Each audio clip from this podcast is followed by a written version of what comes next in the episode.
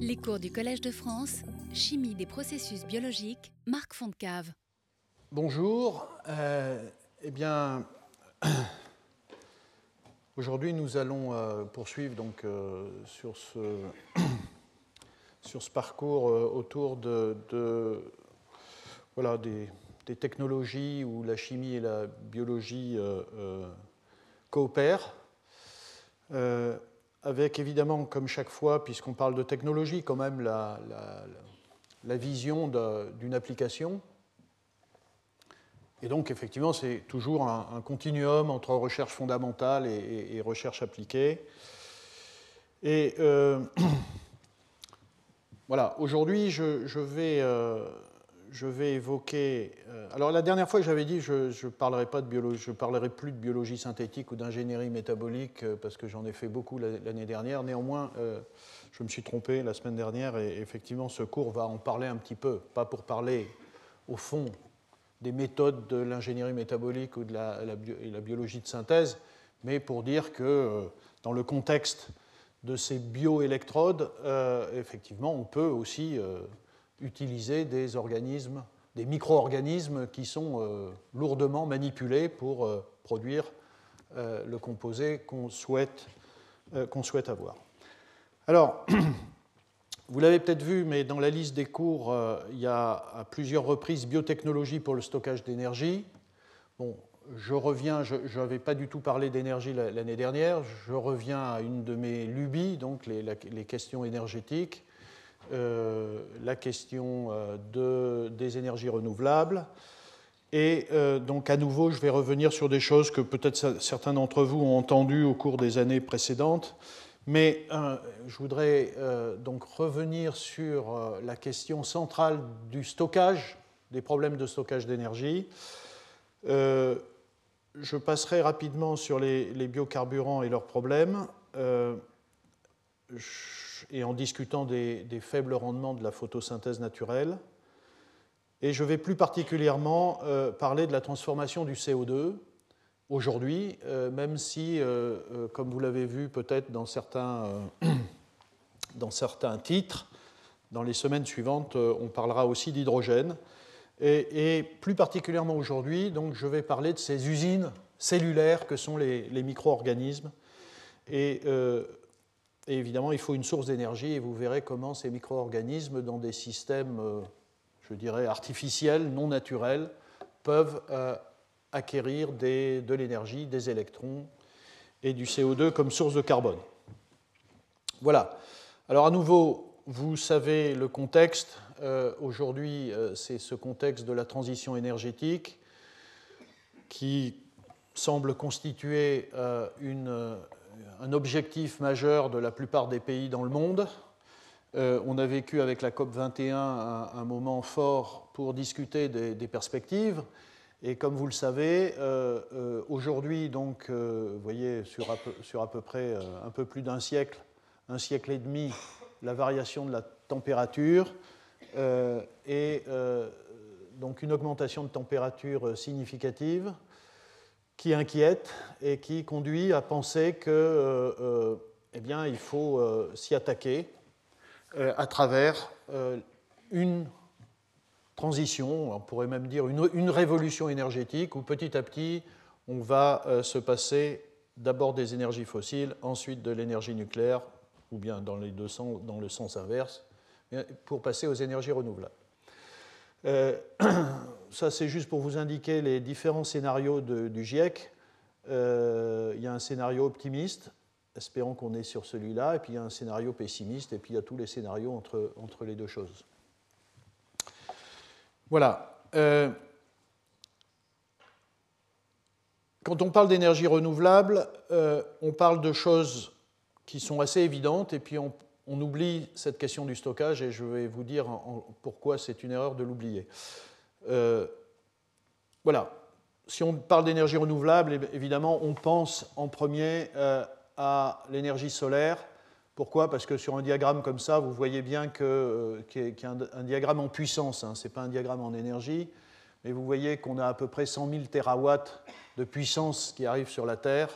Euh, alors qu'actuellement, la, la, puissance consommée par la planète, c'est de l'ordre de 16 terawatts et on peut imaginer qu'on aura un peu moins d'un doublement dans les 30 prochaines, 30, 40 prochaines années pour arriver à 26-27 terawatts. Et donc, vous voyez que c'est représenté ici. C'est une échelle logarithmique, attention. Et donc, vous voyez que le Soleil est à même de euh, nous fournir euh, l'énergie nécessaire. Euh, si c'était évidemment aussi simple que ça, euh, ça il y a longtemps qu'on marcherait au soleil. Euh, le problème, c'est que c'est un peu compliqué pour diverses raisons, et en particulier parce que, d'une part, ce soleil est relativement dilué, ce qui veut dire que, de toute façon, si on veut utiliser le soleil, je l'ai dit à plusieurs reprises, il faut qu'on soit d'accord tous sur la planète pour consacrer une surface gigantesque, enfin très importante, à la collecte de l'énergie euh, solaire. Euh, juste pour l'électricité, hein, euh, vous voyez, eh c'est une surface comme ça qui, c'est à la fois peu hein, quand on la compare à la France, mais c'est quand même beaucoup. la deuxième, le deuxième problème, et là on, on arrive sur la question du stockage, c'est évidemment l'intermittence. Il y a des moments, évidemment, où il n'y a pas de soleil, vous le savez. Euh, et donc, euh, il faut du stockage. Il faut du stockage de l'énergie et je vais évoquer les différentes stratégies de stockage euh, très rapidement parce que je veux arriver à ces, électrodes microbiennes pour faire du stockage chimique. Donc, il y a le stockage électrochimique, hein, c'est les batteries. donc, je n'en dirai rien parce que ce n'est pas l'objet ni des, choses qu'on fait au laboratoire, ni de ce cours. Il y a la biomasse, les biocarburants, c'est le stockage chimique en quelque sorte naturel, et, là j'irai très très vite. Et puis euh, je commencerai à parler du stockage chimique, c'est-à-dire la décomposition de l'eau ou la conversion du CO2 euh, en, carburant ou en molécules carbonées. Euh, il faut savoir que le problème de l'intermittence est un problème très très compliqué dès lors qu'on a envie de mettre ces énergies intermittentes électriques dans le réseau général électrique. Il faut savoir qu'il euh, faut euh, absolument, pour que le réseau fonctionne, que les entrées soient équilibrées avec les sorties. Les sorties qui alimentent eh bien, tout, euh, tout, notre système. voilà. Et évidemment, vous comprenez bien que si ici ça fluctue en permanence, ça va être très très difficile d'équilibrer. Et en général, quand on fait ça, quand on introduit beaucoup d'énergie intermittente à l'entrée, on est obligé d'équilibrer essentiellement aujourd'hui avec des centrales thermiques, donc avec des hydrocarbures qu'on brûle. On ne sait pas faire autrement. Je voudrais juste euh, vous, donner une idée de ce que signifient les besoins en stockage énergétique, et je vais prendre le cas de la France avec des chiffres qui, datent de, enfin, qui sont les chiffres de l'année 2013. Euh, ce diagramme vous donne euh, le, niveau, le, niveau d'intermittence euh, du Soleil et, du, et, du, vent et de l'éolien. vous voyez, en solaire, c'est jaune et en éolien, c'est bleu. Donc, vous voyez la très grande variabilité de puissance électrique qui est euh, produite en fonction euh, du temps. Donc, et par ailleurs, il faut noter hein, ici, vous voyez le, facteur de charge, vous voyez qu'il faut installer pratiquement 10 fois plus de puissance que ce qui est produit. Pour l'éolien, c'est 5 fois plus. Donc il faut savoir aussi que l'utilisation de ces énergies renouvelables conduit à installer en termes de puissance beaucoup plus que ce qu'on utilise. Alors, quels sont les besoins de stockage dans ces conditions-là, dans ces conditions d'intermittence? Alors, je voudrais faire référence à un travail d'experts qui a fait les hypothèses suivantes et qui obtient les résultats suivants. Vous faites une première hypothèse que la production électrique française en 2013 est de 547 TWh par an. Là, ce sont des énergies. Euh, vous faites l'hypothèse qui est celle qui est inscrite dans la loi maintenant hein, sur la transition énergétique, la loi française, à savoir que vous avez 50% d'énergie nucléaire. que vous maintenez le niveau d'énergie hydroélectrique et biomasse et déchets à l'état où ils sont aujourd'hui. Et ça veut dire qu'il faut 193 TWh par an. Alors, ces gens-là ont fait l'hypothèse que ce reste est assuré par des énergies renouvelables, donc 100% d'énergie renouvelable. Et euh, si vous euh, euh, regardez ce qui se passe en France, c'est à peu près ça. En gros, vous avez la moitié de l'année. C'est pas ici, vous voyez, ce, n'est pas le temps. c'est une année répartie. Enfin, c'est une représentation qui n'est pas en fonction des mois et, de, l'année, mais on, a, tout ramassé sur le même, espace pour montrer qu'à peu près une moitié de l'année, euh, euh, on produit avec les énergies renouvelables plus que ce dont on a besoin. Donc, soit on stocke, c'est très bien, soit on ne stocke pas et on perd. Euh, et puis une, autre partie de l'année où on n'a pas assez, et si on a pu stocker, eh c'est là qu'on va utiliser cette énergie stockée, et ça c'est évidemment le cas le plus favorable. Et si on n'a pas stocké, eh bien, il faut assurer ce manque d'énergie, et en général, ce qui est prévu, c'est que ce soit par des énergies fossiles. De sorte que le calcul montre qu'il faut une capacité de stockage de 14 TWh par an. Eh bien, quelles sont nos capacités de stockage en France, par exemple? Eh bien, nos capacités de stockage, euh, c'est, pour donner un ordre de grandeur, hein, vous voyez, le plus grand barrage en France, c'est le barrage de Grand Maison et sa capacité de stockage est de l'ordre de 35 gigawattheures par an. Donc ça voudrait dire que si on, voulait faire de l'hydro, euh, enfin de stocker euh, ces énergies dans des barrages, il faudrait construire 400 barrages de Grand Maison. Et euh, aujourd'hui, en France, il y a un site où on peut faire un barrage comme ça, et il est déjà occupé, c'est celui de Grand Maison. Euh, donc c'est pour vous donner l'ampleur du, problème, de, sorte qu'il faut véritablement inventer des nouvelles euh, stratégies de stockage. Alors à nouveau, je reviens sur le fait que ça peut être du stockage chimique, ça peut être du stockage électrochimique ou ça peut être du stockage naturel. Alors, quand on parle de stockage, on peut, on peut voir ça de la façon suivante, et je, parle de la molécule de CO2. En gros, euh, si on peut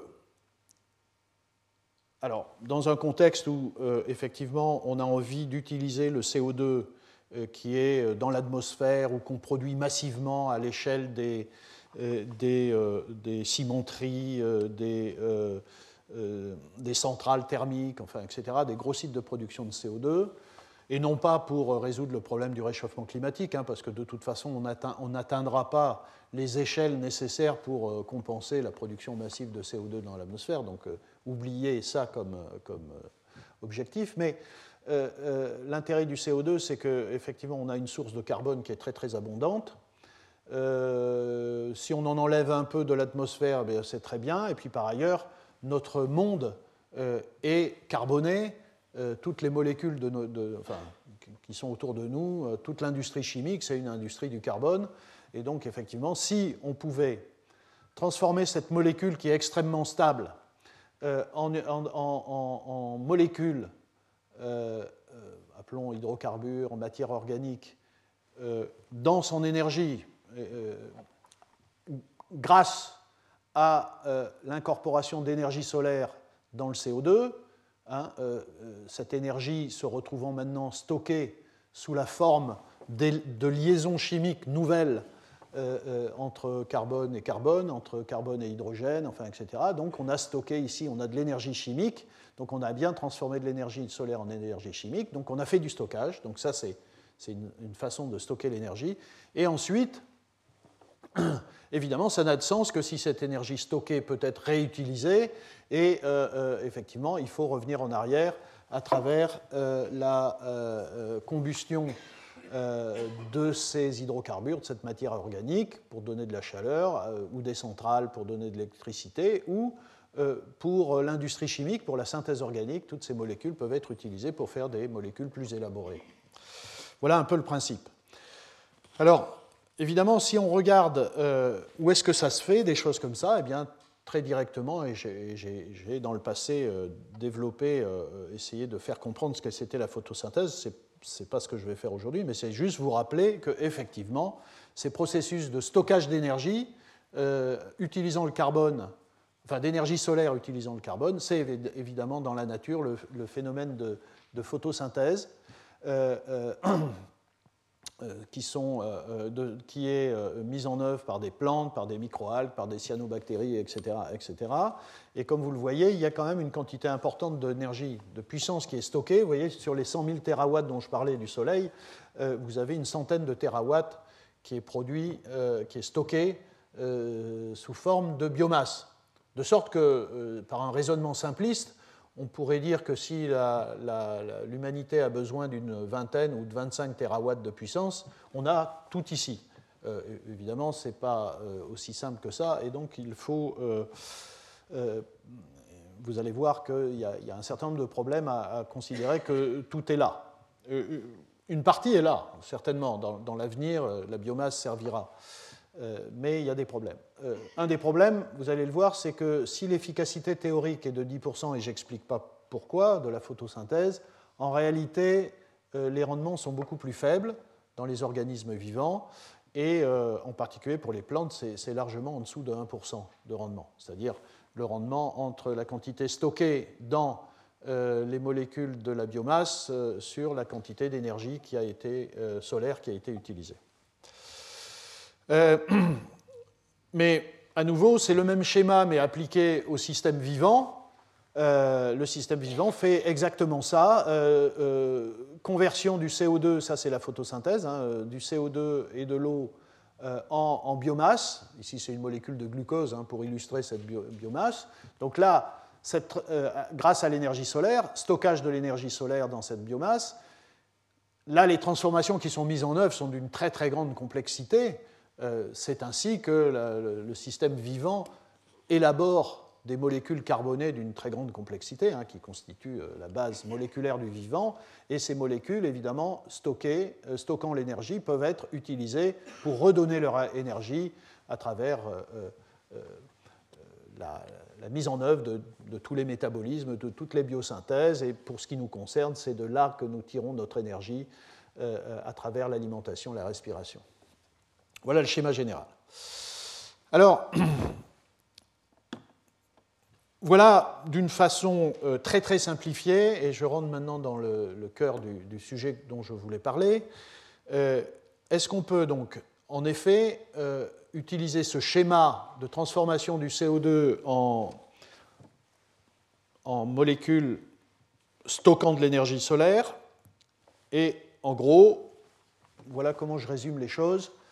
Euh, évidemment, il y a les plantes, il y a les plantes et, toute la biomasse, donc toutes les molécules contenues dans ces, plantes, et là on parle de biocarburants et euh, de génération 1 et de génération 2. Euh, je ne vais pas parler de génération 1 parce que comme vous le savez, ce n'est plus, plus, à l'ordre du jour, même si il y, a encore des pays comme comme le Brésil, comme euh, les États-Unis, qui euh, ont du bioéthanol qui viennent de, plantes.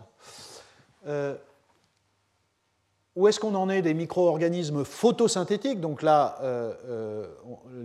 c'est des systèmes qui ont été élaborés au cours de l'évolution pour avoir cette capacité de photosynthèse. Donc, c'est des usines cellulaires qui ont tout, qui ont à la fois le stockage, enfin la capture de l'énergie solaire, qui ont euh, euh, la capacité de transformer cette énergie solaire en énergie chimique et, pour donner euh, des molécules. Et donc, on peut imaginer faire des biocarburants à partir de ces micro-organismes photosynthétiques, les plus connus étant les, algues, les microalgues, et là, on parle de, troisième génération. Je vais très rapidement parler, parce que j'en ai déjà parlé, mais de la stratégie photosynthèse artificielle et la notion de feuilles artificielles. Et puis je vais finir, et ça sera la plus grosse partie, euh, je pense, euh, avec ces micro-organismes. Alors on peut parler d'électrobiocarburants, qui va faire la transition avec, euh, avec Alain Bergel. électrobiocarburants, où là on, on utilise des micro-organismes qui ne sont pas photosynthétiques. Donc qui n'ont pas cette capacité de tirer l'énergie du Soleil, mais donc à qui il faut fournir, mais qui, restent des usines cellulaires, parce que euh, à partir du moment, et en particulier pour les micro-organismes qui sont capables d'utiliser le CO2 comme source de carbone, et il en existe dans, la planète, sur la planète, évidemment, il faut leur apporter de l'énergie. Et cette énergie, comme vous allez le voir, on peut leur apporter avec, sous forme d'électricité, et on va parler d'électrodes, ou sous forme de produits d'électrolyse euh, de, l'hydrogène, de l'acide formique, euh, enfin, etc. etc.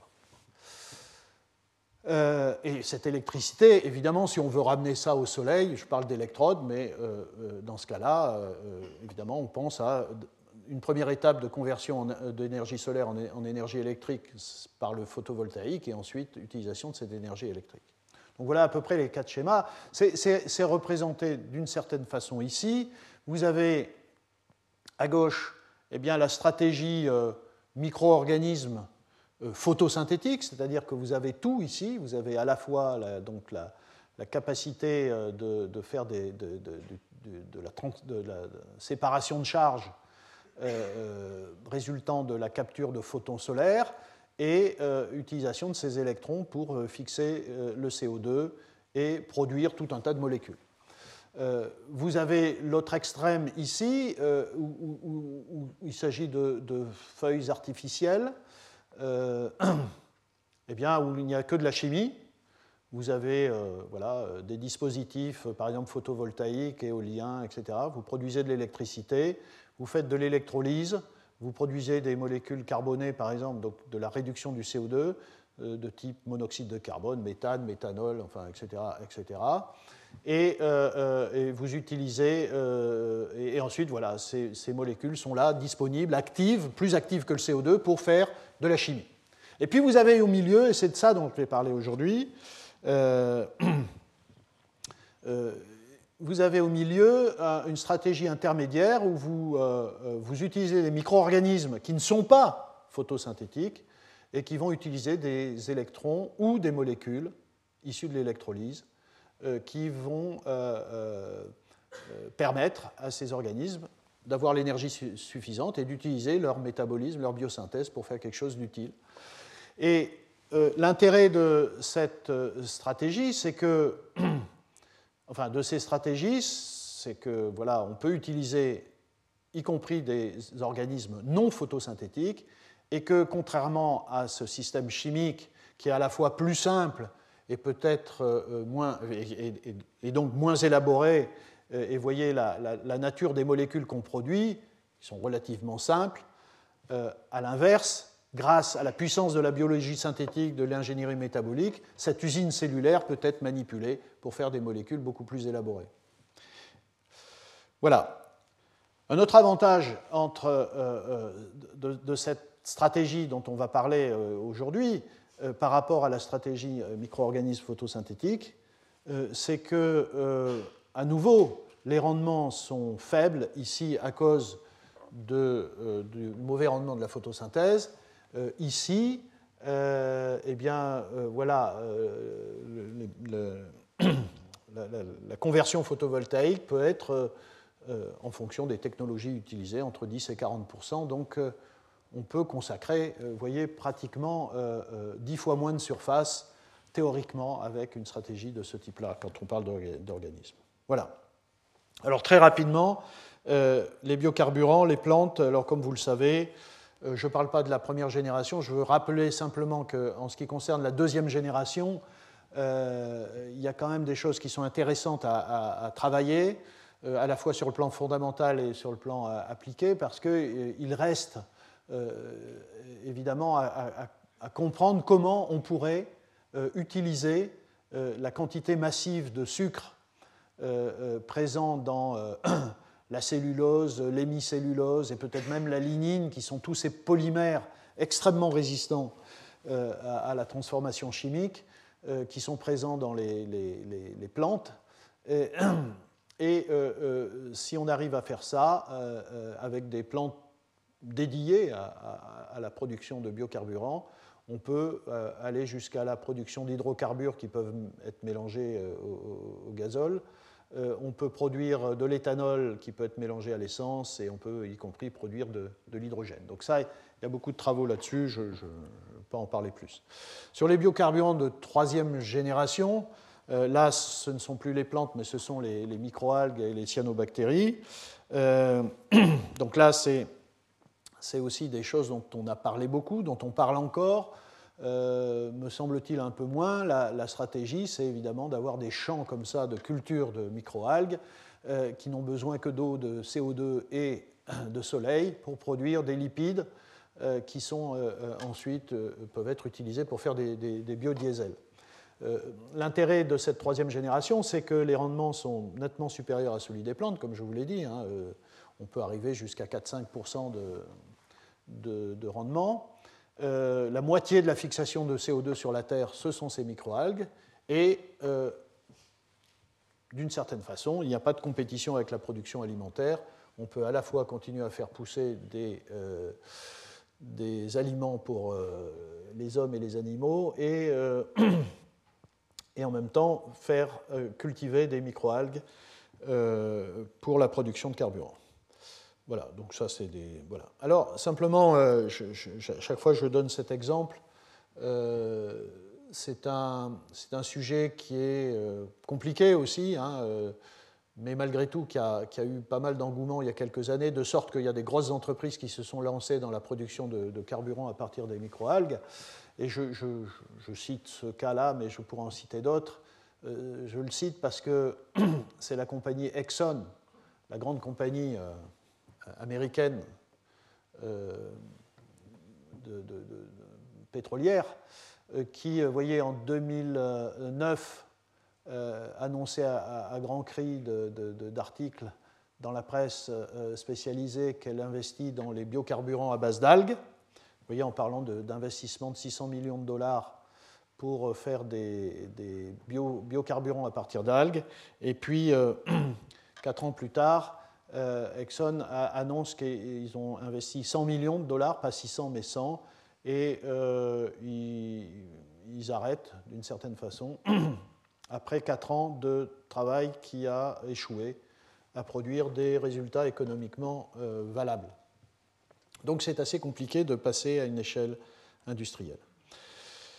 Voilà, donc il y a beaucoup de débats là-dessus. Je cite ce papier très très intéressant de Harmut Michel qui est, qui est prix Nobel de chimie. Euh, vous voyez un papier, voilà, le titre c'est The Nonsense of Biofuels, le non-sens des biocarburants, euh, qui est essentiellement basé sur cette idée que euh, les rendements sont tellement faibles qu'il faut y consacrer des surfaces très très importantes. Et voilà, par exemple, dans le cas du transport, un petit calcul. si vous comparez Bon, actuellement, vous voyez, alors c'est pas que c'est 16 terawatts hein, total. Euh, vous avez à peu près 3 terawatts de puissance qui euh, concernent le transport uniquement. Hein. vous voyez, sur les 16, il y a 3 euh, pour le transport sur la planète. donc le transport, c'est essentiellement le pétrole aujourd'hui. les biocarburants, vous voyez, ce n'est que 5%, oui, c'est ça. Et donc, si on compare une stratégie qui est soleil, biocarburant, moteur en combustion à une stratégie qui est soleil, photovoltaïque, batterie électrique, moteur électrique, avec des, rendements à chaque, à chaque étape, eh bien, on s'aperçoit que la première stratégie demande 500 fois plus de surface que la, que la seconde. Euh, mais malgré cela, malgré ce type de calcul, il reste encore euh, cette idée qu'on pourrait faire des biocarburants. Pourquoi? Parce que, évidemment, comme je vous l'avais vu, la biomasse est abondante. Donc on se dit quand même, si on pouvait euh, récupérer euh, les carburants de cette biomasse.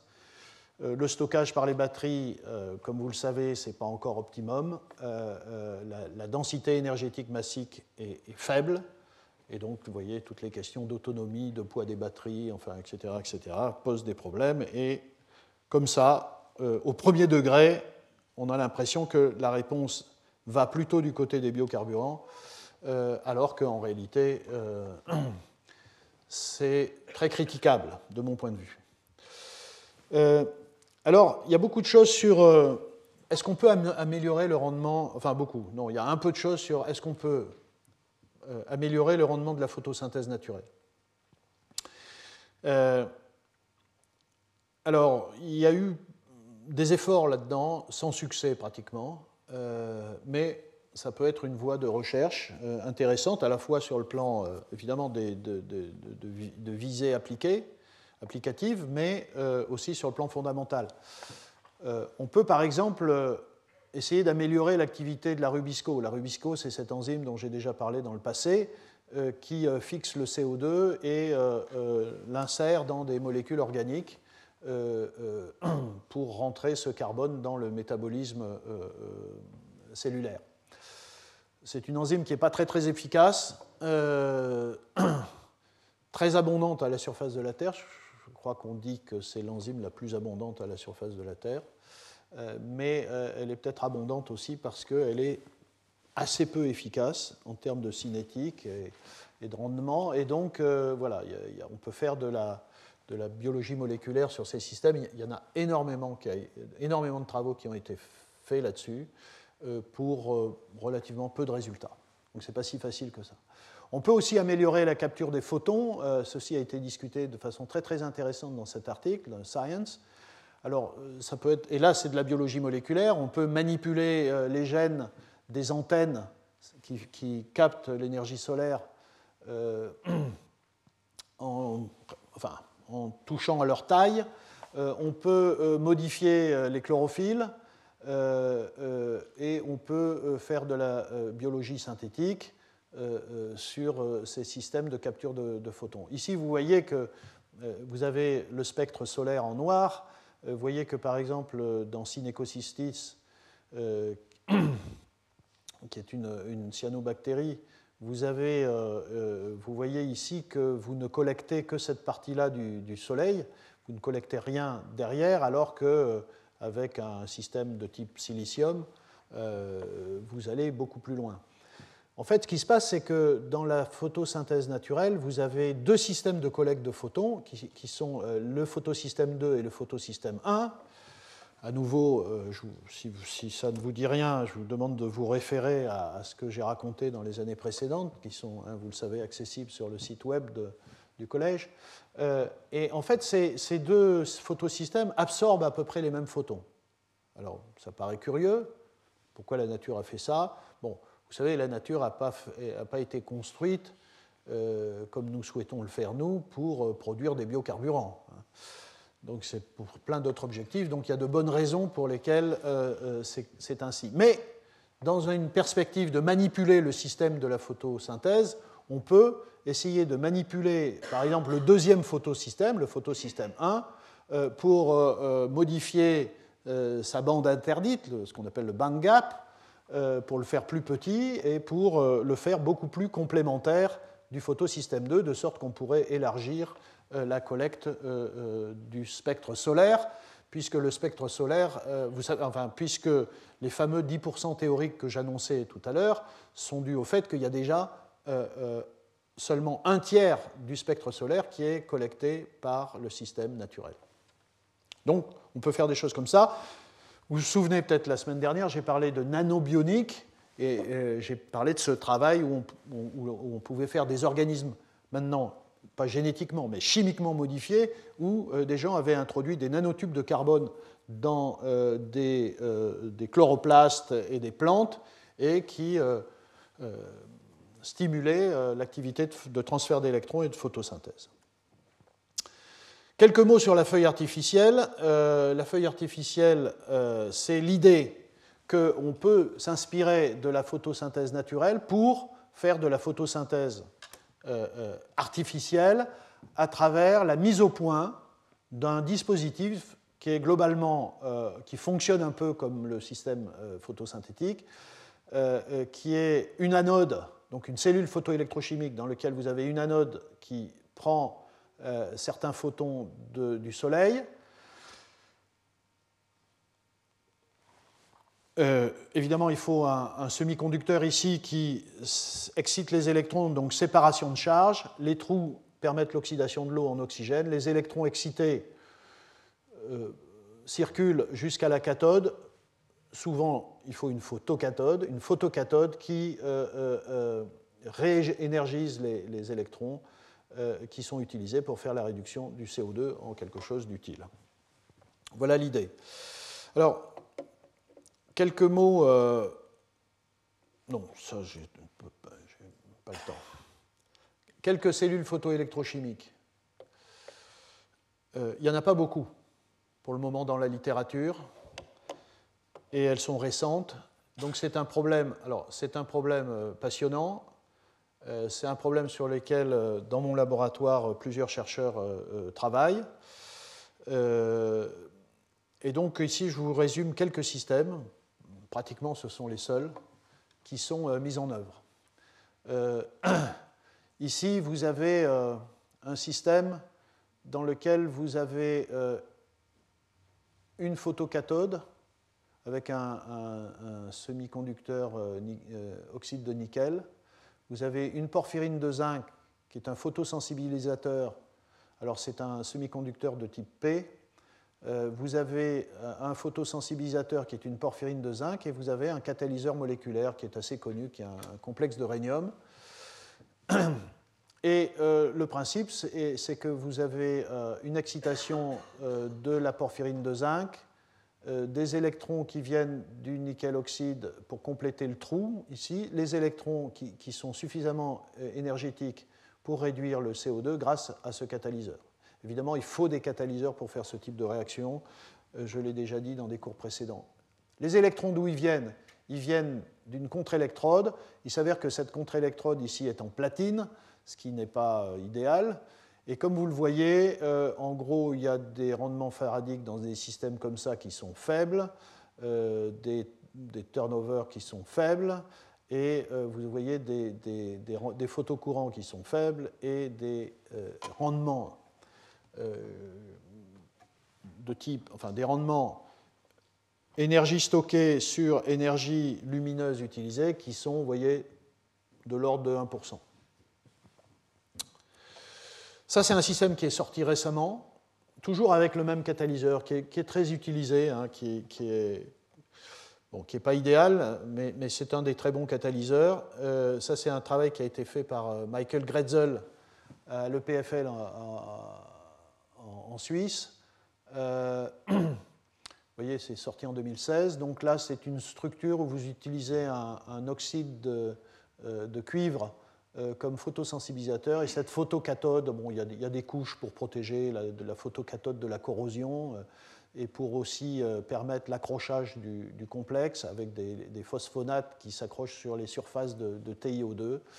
Et voilà, en fait, vous avez donc des photocourants qui sont assez intéressants, vous voyez, de l'ordre de 2 mA par centimètre carré. Dans la littérature, c'est très élevé pour une photoélectrode. Bon, le problème, c'est que vous voyez, vous perdez le courant avec le temps, donc ce n'est pas une photo électrode stable. Euh, et euh, vous avez des bons euh, rendements faradiques. Ça, c'est des rendements faradiques. Et c'est un système qui produit du monoxyde de carbone. En 2013, un système, je dirais, voilà, un, peu plus complexe. Il n'y a pas de platine, euh, et là, c'est bon, le, le, même système. Hein. Vous avez euh, à l'anode un semi-conducteur de type euh, oxyde de mix de strontium et de titane. à la cathode, du phosphure d'indium dopé au zinc. Et les catalyseurs, c'est un complexe de ruthénium. Et voyez que là, les rendements sont de l'ordre de 0,14%. Donc c'est faible.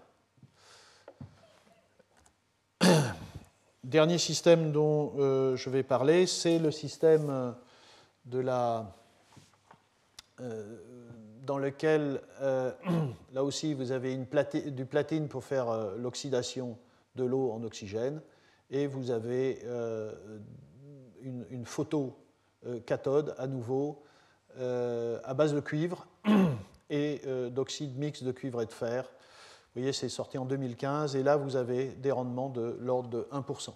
On est dans le domaine de la photosynthèse naturelle.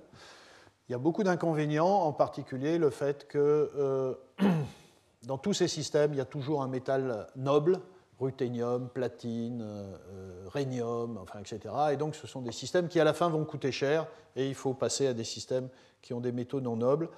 Il y a une autre façon de faire, plutôt que d'avoir des, des cellules photoélectrochimiques tout intégrées, euh, vous pouvez euh, pensez à un système beaucoup plus simple où vous avez un, panneau photovoltaïque, vous convertissez l'énergie solaire en électricité que vous mettez dans un électrolyseur et vous faites de la réduction du CO2 et de l'oxydation de l'eau. Et là, c'est par exemple ce qui a toujours le même Michael Gretzel en 2015 a fait un, système, un des tout premiers.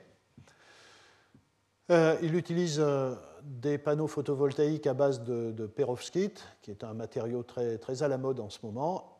Mais là aussi, malheureusement, de l'iridium, de l'or sur les électrodes, et il y a vraiment une nécessité de passer à des métaux euh, non nobles. Voilà, donc ça c'était la feuille artificielle. et maintenant je passe à ce système où l'on couple de la chimie, enfin la physique et de la chimie, euh, à, partir de conversion d'énergie solaire ou éolien en électricité et utilisation de cette électricité euh, pour euh, fournir de l'énergie à des micro-organismes. Alors, pourquoi c'est si intéressant de passer à ces micro-organismes? Comme je vous l'ai dit, parce que ce sont des usines cellulaires tout à fait impressionnantes qui ont la capacité de produire tout un tas de molécules naturellement qui sont euh, tout à fait utiles. Le CO2 rentre dans le système et euh, vous avez différents, différentes voies métaboliques qui peuvent conduire via l'acétyl-CoA à de l'acétate, via le pyruvate à tout un tas de molécules de type éthanol, butandiol, 3-méthylbutanol, isobutanol, enfin, etc., etc. Et puis, via ici l'acétyl-CoA aussi, euh, des composés de type lipide, alcane, euh, euh, butanol, etc. Et même, éthylène ici. voilà. Alors, vous, ne voyez pas grand-chose, mais, néanmoins, c'est juste pour vous montrer la diversité de cette chimie. Et donc, l'idée, c'est profitons de cette usine cellulaire, profitons de cette capacité métabolique biosynthétique. Et donc, euh, quand on veut faire ça, il faut donc utiliser des. Donc, ces, organismes ne sont plus photosynthétiques, hein, ceux dont je vais parler maintenant. Ce sont des acétogènes, des méthanogènes, euh, qui sont des anaérobes, mais aussi euh, des organismes aérobies. et donc, bien sûr, ce qu'il faut, c'est que ces organismes soient capables de fonctionner sur du CO2, de tirer leur carbone du CO2 et on choisit évidemment les, organismes qui sont doués de cette propriété-là. Et en gros, pour simplifier, il y a, deux types de stratégies. Soit euh, vous, euh, vous, fixez euh, le microbe à la surface d'électrode, donc vous faites des, films de, microbes qui sont à la surface d'électrode, et là il y a un transfert direct, alors qui n'est pas simple, hein, puisque c'est une interface compliquée entre un solide, une surface d'électrode, un solide, et une membrane d'organismes. Euh, euh, et, et, ensuite, il y a l'usine cellulaire qui fonctionne. Soit vous faites de l'électrolyse d'un produit, ça peut être de l'eau, ça peut être du CO2 directement, et vous produisez, ici c'est le cas de l'hydrogène, des molécules l'énergie électrique, enfin qui contiennent l'énergie électrique stockée dans les liaisons, ici c'est l'hydrogène par exemple, et cette énergie est utilisée euh, par euh, le, microbe. Donc le microbe, là, n'est pas accroché euh, sur l'électrode. Et évidemment, il faut aussi que ce soit des organismes qui soient capables de récupérer les électrons dans l'hydrogène. ça, c'est une autre façon de représenter les choses. Vous voyez, on, pense donc à des systèmes où il y a, toujours une anode ou une photoanode hein, pour fournir les électrons. Euh, à nouveau, ça peut être une cellule photoélectrochimique ou ça peut être un couplage euh, photovoltaïque euh, électrolyseur. Et les électrons ensuite sont soit directement envoyés à la bactérie, soit envoyés à des substrats, vous voyez, protons pour faire de l'hydrogène, CO2 pour faire du formiate, et ensuite ce formiate et cet hydrogène sont utilisés par des bactéries pour produire quelque chose. On peut travailler dans certaines conditions en aérobiose, le problème ici, c'est qu'en euh, euh, aérobiose, vous avez une quantité importante d'électrons qui partent dans l'oxygène, euh, et donc vous n'avez. Et, voilà. Et, donc.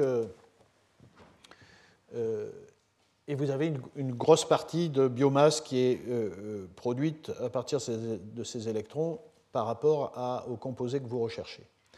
Il y a eu beaucoup de travaux pour essayer de comprendre comment se passait ce transfert d'électrons entre une électrode et une bactérie.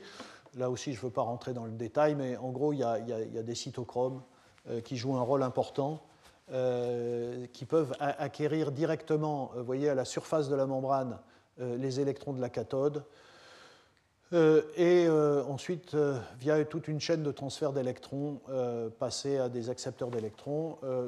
Il y a aussi des systèmes dans lesquels des hydrogénases interviennent pour euh, euh, faire ce transfert d'électrons. Bon, mais il y, aurait trop de choses à raconter sur ça, je veux pas. Euh. Et là, je voudrais terminer sur quelques exemples.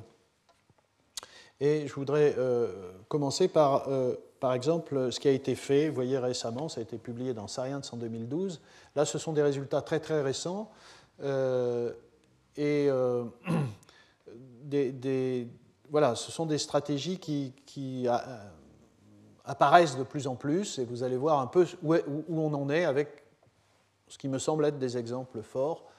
Et, j'imagine qu'Alain euh, nous racontera d'autres histoires là-dessus. Euh, voilà, donc je, parle de ce travail. L'idée, c'est. Euh, donc ça va être des, organismes de la famille Ralstonia qui ont la capacité de pousser sur de l'acide formique, de prendre de l'acide formique. Donc l'idée, c'est on électroréduit le CO2 en acide formique, et puis on utilise cet acide formique comme source d'énergie. Euh, vous, enfin, vous vous souvenez peut-être, ou alors je redis que l'acide formique, c'est en fait c'est de l'hydrogène plus du CO2, euh, donc c'est l'équivalent d'hydrogène. Euh, donc c'est effectivement une source d'énergie, d'électrons. Et ensuite, eh bien, une fois qu'on a donné l'énergie sous forme d'acide formique, l'organisme est capable de euh, prendre son carbone du CO2 et de le transformer en ce qu'on veut. Ici, ce sont des alcools. Donc euh, il y a eu de l'ingénierie métabolique qui a été faite sur cette souche. Et comme vous allez voir, il faut évidemment mettre du courant sur une, bactérie. Ce n'est pas toujours euh, très bon pour la bactérie et ça pose un certain nombre de problèmes que les gens essayent de résoudre. Ici, voilà, c'est un peu compliqué, mais en gros, c'est typiquement, enfin connaissant le métabolisme, ce que les gens ont fait, c'est que, euh, euh, donc vous voyez, le CO2 est capturé ici pour aller jusqu'au pyruvate. Ce pyruvate, c'est d'une part une voie vers un, polymère de stockage de carbone qui est le polyhydroxybutyrate. Et ça, évidemment, il faut éviter que ça aille là. Donc, ce qui a été fait, c'est d'inactiver les gènes PHA qui vont vers le polyhydroxybutyrate. Vous voyez ici, euh, c'est une cassette qui, euh, inactive ces trois gènes. Et ici, euh, c'est deux gènes qui sont remplacés par des enzymes d'autres organismes. Vous voyez, donc là, on est vraiment dans la biologie synthétique, qui, au contraire, aident à aller vers, de favoriser la voie vers la valine ici euh, vers le euh, céto-isovalérate, vous voyez, ILFC, ILFD, ALSS, c'est donc euh, ce qu'on voit ici dans cet opéron. Et une fois que vous avez ça, vous pouvez aller ici dans la, voie leucine vers le, le 2-céto-isocaproate.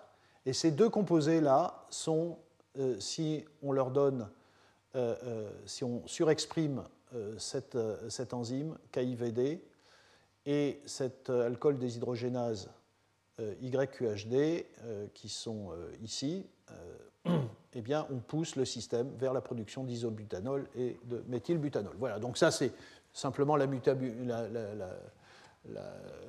la, manipulation des gènes pour aller vers le produit. voilà. Et lorsqu'on donne à ces bactéries mutées une, source d'énergie de type acide formique, ce qu'on observe, c'est qu'effectivement, on a une bonne production en verre. Donc la, bactérie pousse, et puis on a une bonne production d'alcool euh, répartie euh, comme ça. Euh, vous voyez donc plusieurs grammes par litre de ces alcools. Bon, c'est la démarche générale utilisée. Là, il n'y a pas d'électricité pour le moment, on a donné de l'acide formique. Et en fait, quand on met, de quand on met maintenant des électrodes, d'ailleurs un système d'électrolyse avec ici, vous voyez, une cathode à base d'indium qui fait de la réduction du CO2 en acide formique et que les bactéries qui ne sont pas accrochées à la, cathode donc qui sont dans un milieu de culture, reçoivent cet acide formique, normalement il devrait se passer la même chose que lorsqu'on a que de l'acide formique, mais produit électrochimiquement, ça pousse moins bien. Vous voyez, ici ça pousse, et puis dès qu'on met de l'électricité, ça s'arrête, puis ça repart. Bon. Donc il y a un problème avec avec le courant qu'on lui met. Et, en fait, ces gens-là ont compris qu'il euh, y avait une production de superoxyde et d'oxyde nitrique. Euh, ceci est révélé par euh, la surexpression. Ce sont des marqueurs qui montrent effectivement la production de ces espèces. Il y a une surexpression d'une superoxyde dismutase et puis d'une enzyme qui, qui détruit le NO. Et, donc, finalement, par une, ingénierie de cette cellule, et peut-être qu'Alain aussi va nous parler d'ingénierie des cellules pour régler ce type de problème. Donc il y a ici une coupe en, céramique qui en fait empêche ces produits-là de passer à la cathode et euh, euh, d'inactiver la bactérie, de sorte qu'à ce moment-là, on peut en effet utiliser un système euh, électrochimique donc qui peut être couplé à un, photovoltaïque en amont. Et euh, vous voyez, ça, pousse, c'est en bleu, et, euh, euh, et on produit voilà, ces alcools dans une proportion un peu différente, mais voilà. Donc, manipule, alors, ingénierie des systèmes électrochimiques et association voilà, d'électrochimie avec euh, de la biologie synthétique, de l'ingénierie métabolique. Autre, autre, exemple, en 2015, alors j'en parle parce que là ce sont des systèmes qu'on connaît bien, euh, c'est euh, ici la synthèse d'isopropanol à partir de bactéries de type Ralstonia, où l'énergie est donnée par de l'hydrogène. Ici, ce n'est pas de l'acide formique, c'est de l'hydrogène. Donc ce qu'il faut que vous fassiez, donc c'est une bactérie qui est capable de prendre du CO2 pour faire de la biomasse et qui est capable de, récupérer les électrons de l'hydrogène parce que ces euh, bactéries ont dans, la membrane des systèmes de type hydrogénase qui sont capables de transformer, donc euh, de récupérer les électrons de l'hydrogène et de les donner, euh, de les intégrer dans le métabolisme. Et donc il suffit, en gros, entre guillemets, euh, d'avoir un système électrochimique qui fait de la décomposition de l'eau, de la décomposition électrochimique de l'eau en, euh, oxygène et en hydrogène. Et là, euh, c'est un système dans lequel vous avez une, anode où vous avez du cobalt à base de cobalt, d'oxyde de cobalt, phosphate, oxyde de cobalt, qui fait de l'oxydation de l'eau en oxygène. Euh, les électrons euh, euh, ici arrivent pour donc vous appliquer un potentiel hein, sur un catalyseur. Vous voyez, l'intérêt ici, c'est qu'il n'y a pas un seul métal noble, et c'était l'objectif de ce travail, c'est de montrer que c'est possible avec des métaux non nobles. Et ici, c'est un, catalyseur à base de nickel, molybdène, zinc.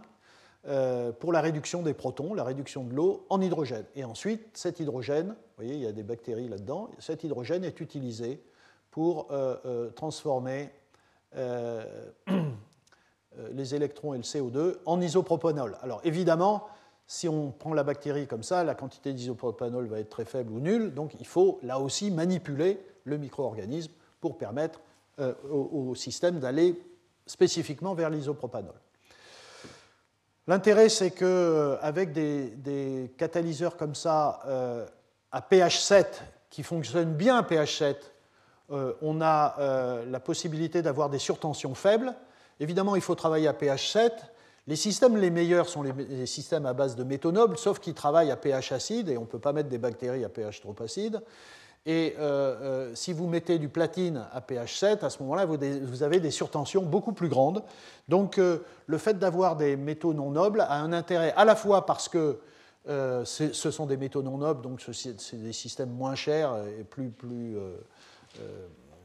plus durable, et en même temps parce que vous pouvez atteindre des surtensions euh, beaucoup plus euh, faibles. Ici, c'est juste pour rappeler qu'en fait, ce système avait été utilisé auparavant par Dan Nocera à Harvard, qui avait été un pionnier dans le domaine de la, feuille artificielle. C'est lui d'ailleurs le premier, je crois, qui a utilisé ce, terme, puisqu'il avait utilisé, enfin, il avait montré qu'il était possible de déposer ce catalyseur et, cet autre catalyseur sur une jonction à base de silicium, et de l'éclairer et de faire de l'hydrogène. voilà, et donc c'est ça qui a été utilisé dans le contexte précédent.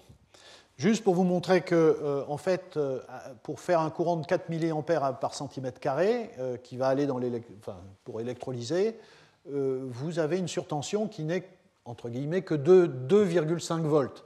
Bon, vous vous souvenez peut-être que pour la valeur thermodynamique sans surtension pour décomposer l'eau, c'est 1,23 volts.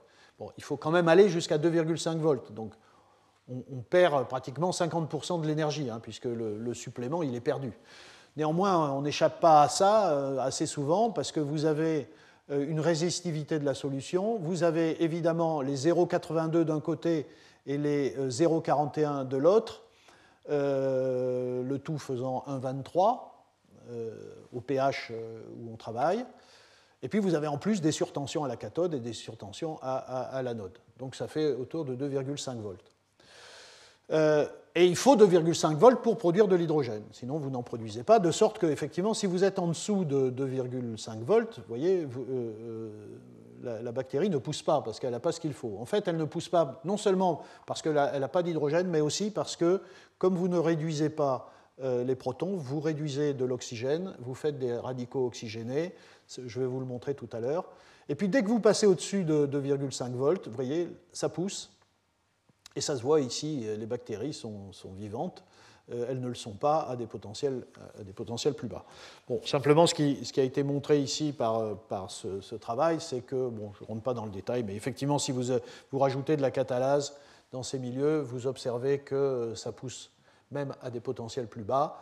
Euh, et euh, en fait, ça prouve simplement qu'en effet, vous produisez de l'eau oxygénée qui est toxique pour la, pour la cellule.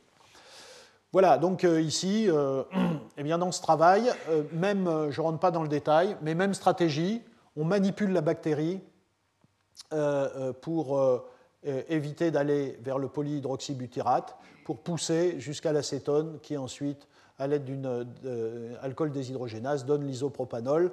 donc voilà, tous ces gènes ont été introduits et modifiés. Et à la fin, vous avez un système qui pousse bien, et qui produit de l'isopropanol euh, à des euh, taux relativement intéressants. Et vous voyez, les, rendements électrochimiques euh, sont de l'ordre de 2 à 4 en isopropanol, ce qui fait, si vous imaginez que vous avez un panneau photovoltaïque qui donne cette électricité à 18% vous arrivez de l'ordre de 1% Bon, qui est à nouveau à peu près la même chose que la photosynthèse naturelle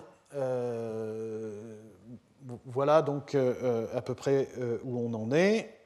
ici, je vous ai montré des systèmes dans lesquels les bactéries n'étaient pas accrochées à la, surface, mais voilà un autre travail avec un acétogène qui s'appelle Sporomusa ovata. Et là, vous voyez sur la surface de l'électrode, donc voilà le, voilà le système.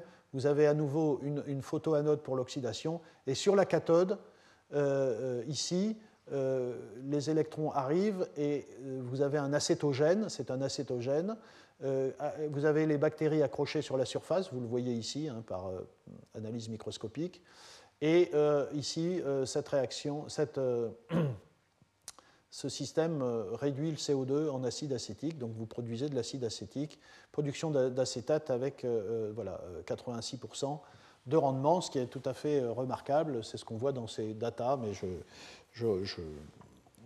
voilà, le résultat de l'analyse de ces données c'est 86% euh, avec des systèmes comme ça. Et puis, dernier système dont, je, voudrais parler, euh, c'est un système très, très intéressant. Euh, là aussi, très récent, vous voyez, 2015.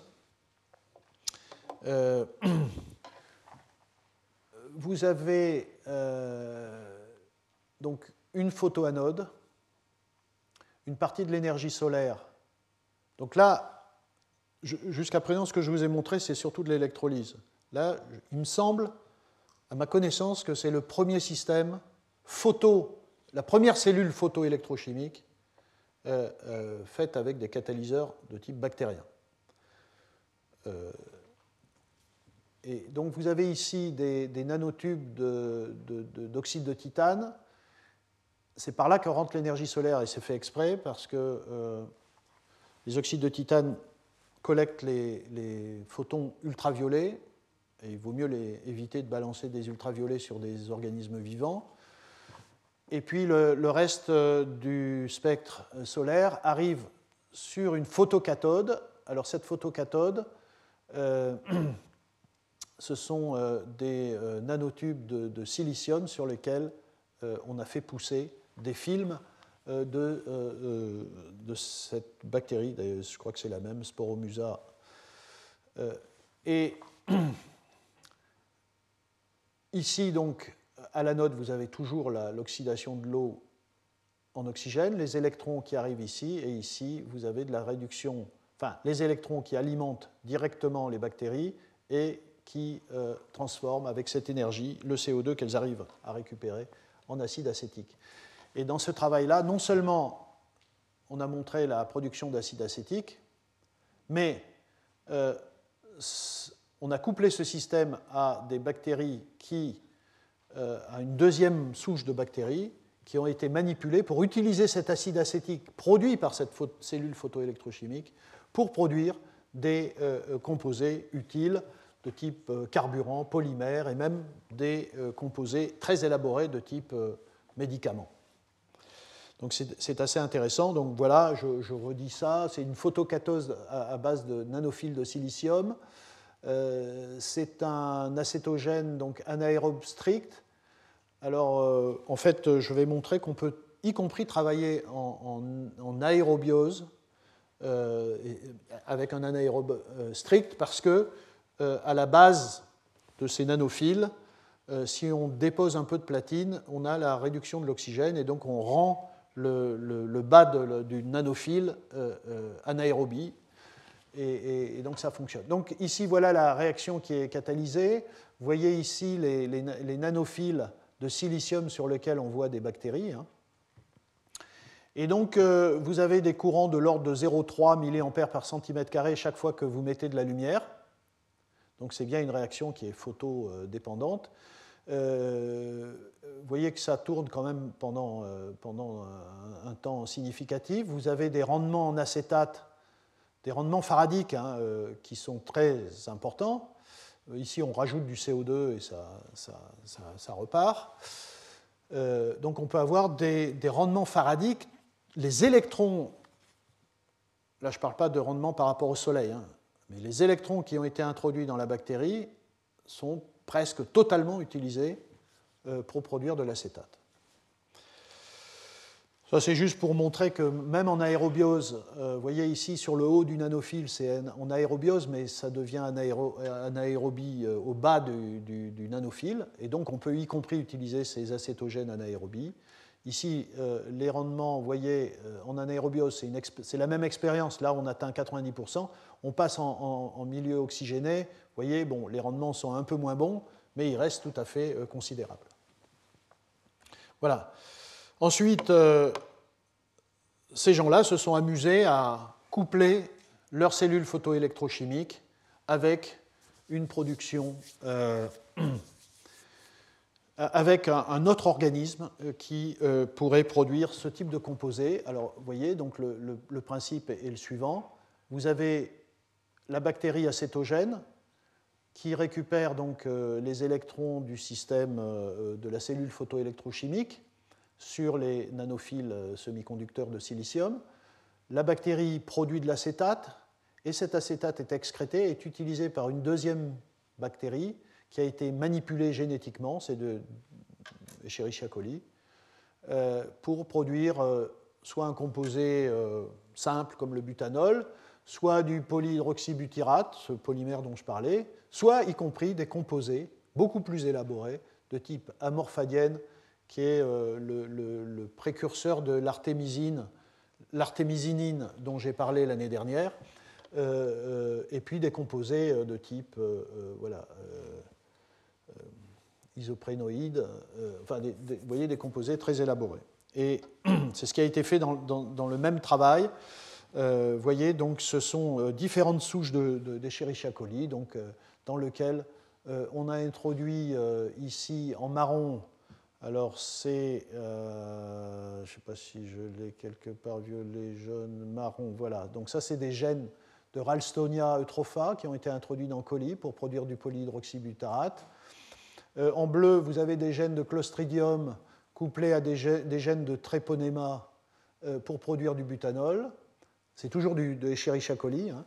Ici en rouge, c'est Saccharomyces cerevisiae euh, plus des gènes de colis, je crois ici en noir, pour produire, et puis d'autres gènes ici de différents organismes, en jaune Gossypium, en violet Nicotiana tabacum, parce que ça c'est un produit d'une plante, euh, donc c'est un gène de plante qui a été introduit ici. Et donc vous voyez, euh, avec ce système et couplé avec ces bactéries, donc on, on, a la capacité non seulement de produire des petites molécules de genre acétate, mais y compris des choses extrêmement, extrêmement complexes. Voilà.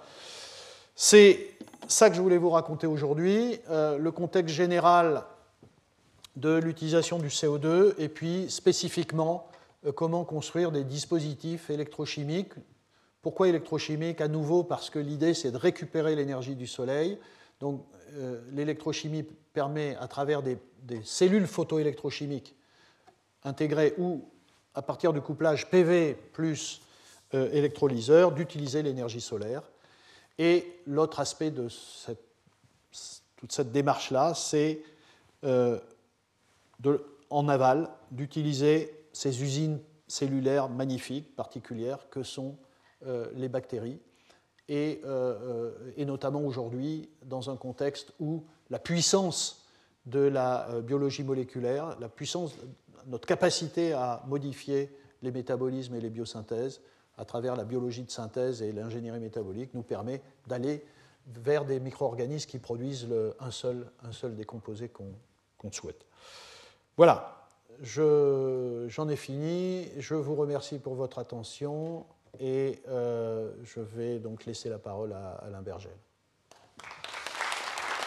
Retrouvez tous les contenus du Collège de France sur www.colège-2-france.fr.